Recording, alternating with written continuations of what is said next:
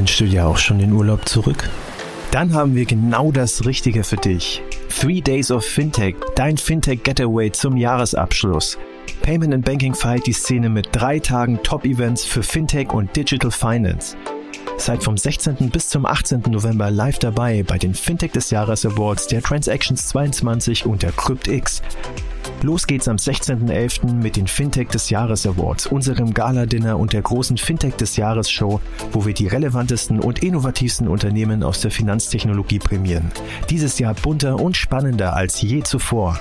Weiter geht's am 17.11. mit der Transactions 22, die Rückkehr unseres legendären Events mit den wichtigsten Köpfen der Digitalisierungs-, Payment- und Banking-Branche. Lernt aus erster Hand von den Experten der Szene, was die Fintech-Branche aktuell bewegt und wo die Trends von morgen liegen. Das große Finale steht dann im Zeichen von Web 3.0 und der Blockchain. Erlebt die Zukunft des Internets, der Finanzwelt und der Geldanlage auf der CryptX und lernt von den wichtigsten Köpfen der Branche alles über Trends und Entwicklungen rund um Krypto, Blockchain und digitale Assets.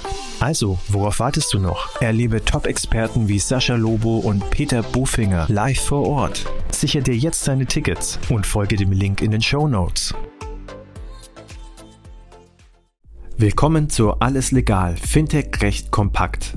Payment and Banking und Paytech Law verpassen dir jeden Mittwoch Einblicke zu Rechtsthemen aus der Welt von Payments, Banking, Krypto und Co. Viel Spaß mit der heutigen Episode mit Nassim Cook und unserer Gastgeberin Christina Casala. Herzlich willkommen, eine neue Ausgabe, alles legal, Fintech recht kompakt. Heute wieder mit Nasim Cook.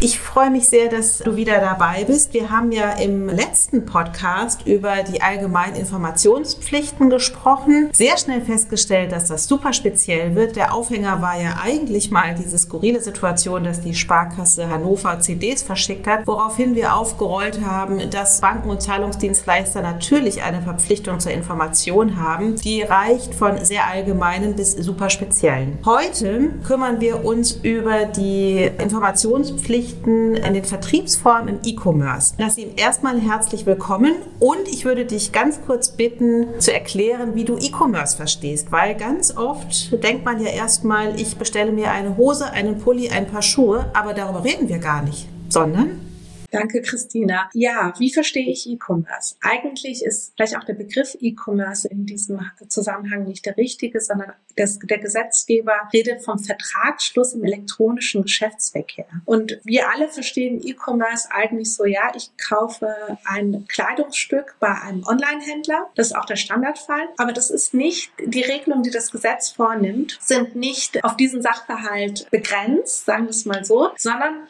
der Gesetzgeber sagt, jeder Vertrag, der im elektronischen Geschäftsverkehr geschlossen wird, der muss erstmal besondere Anforderungen erfüllen. Und da macht der Gesetzgeber zwei Unterscheidungen.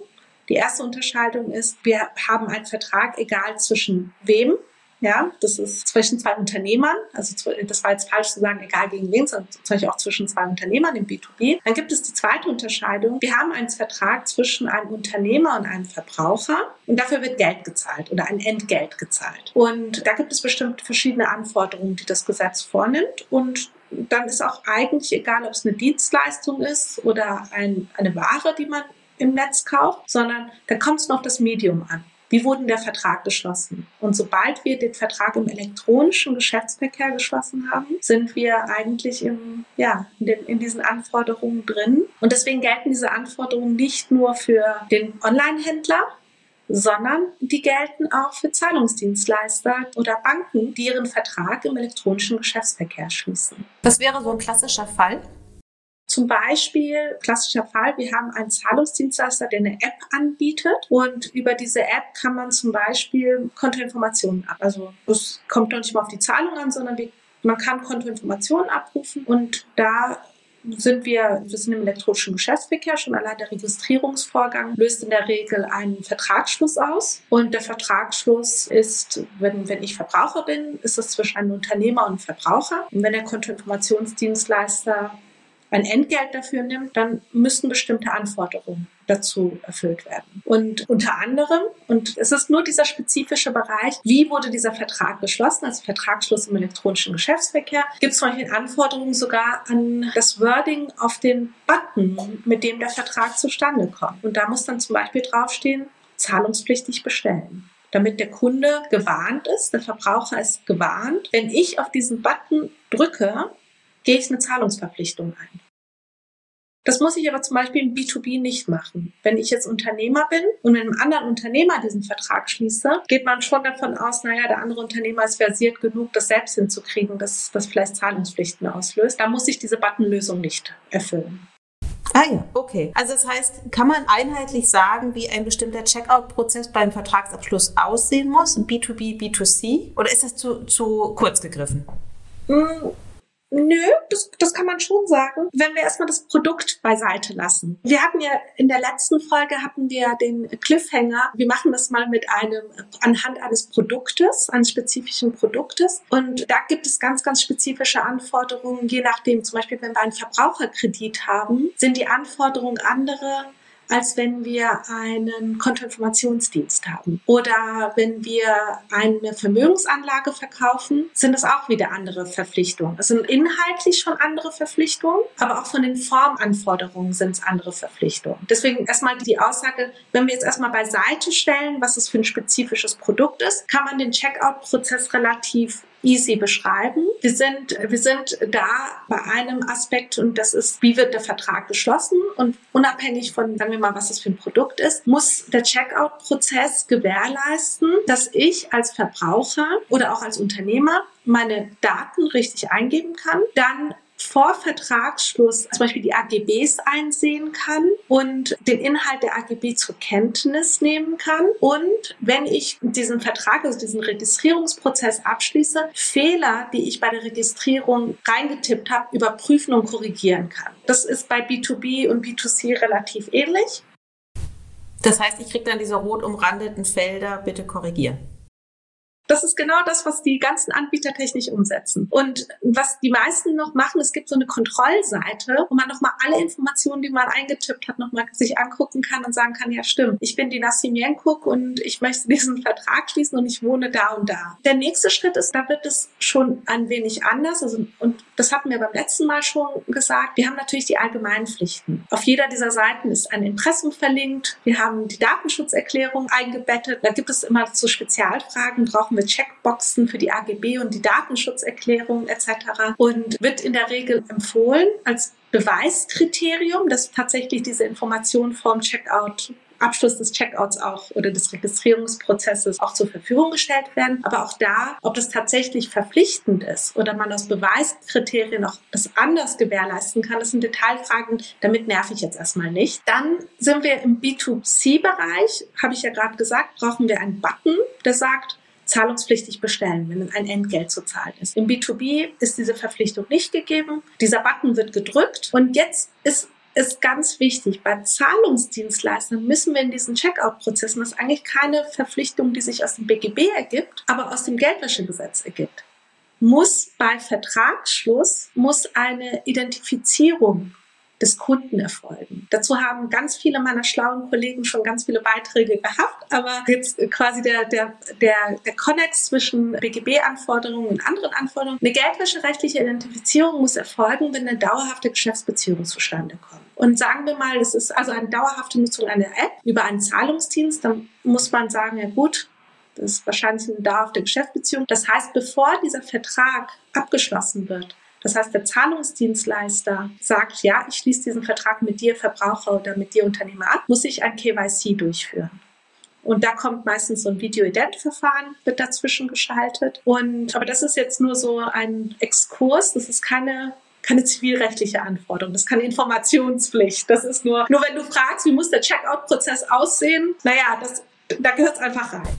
Tatsächlich, genau. Und dazu haben wir ja auch schon diverse Podcasts gemacht. Ich frage mich nur, es ist ja so, wir sind ja nicht erst seit gestern im E-Commerce und man sollte doch meinen, das müsste jeder können. Ist das so? Oder was sind die gröbsten Fehler, die immer noch passieren? Be bevor ich diese wirklich brillante Frage beantworte, will ich noch kurz den Checkout-Prozess zu Ende machen. Wir haben noch eine Verpflichtung. Wir müssen den Zugang der Bestellung elektronisch bestätigen. Das heißt, ich als Verbraucher muss eine E-Mail kriegen oder muss in der App angezeigt bekommen, ich habe das Angebot erhalten. Und Erst da haben wir die Verpflichtungen alle erfüllt. In der Regel wird das im elektronischen Geschäftsverkehr so gemacht, dass die E-Mail auch nochmal die AGBs und auch nochmal die Datenschutzhinweise etc. beinhaltet, um einfach nur sicher zu gehen, dass alles auch als zugegangen gilt. So, jetzt komme ich zu deiner anderen Frage. Es ist tatsächlich, und es überrascht mich nicht, sehr, sehr, es passieren sehr, sehr viele Fehler. Es ist nicht etwas, was neu ist. Also wenn ich das äh, jetzt gerade hier erzähle, das, das, das berate ich schon seit Ewigkeiten. Aber trotzdem ist die Materie und die Umsetzung, die technische Umsetzung doch komplizierter, als man sich das vorstellt. Und es passieren immer mal wieder Fehler, die zum einen dadurch begründet sind, dass man natürlich sich auch wünscht als Anbieter, die App oder die, die, die Website etc